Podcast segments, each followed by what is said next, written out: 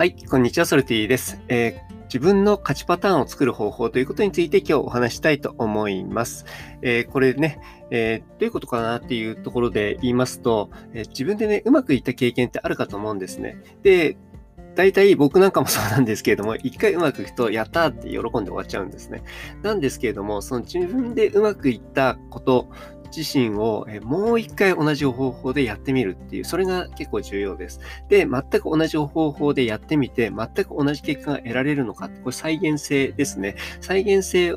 ができるようにするっていうところが非常に重要で、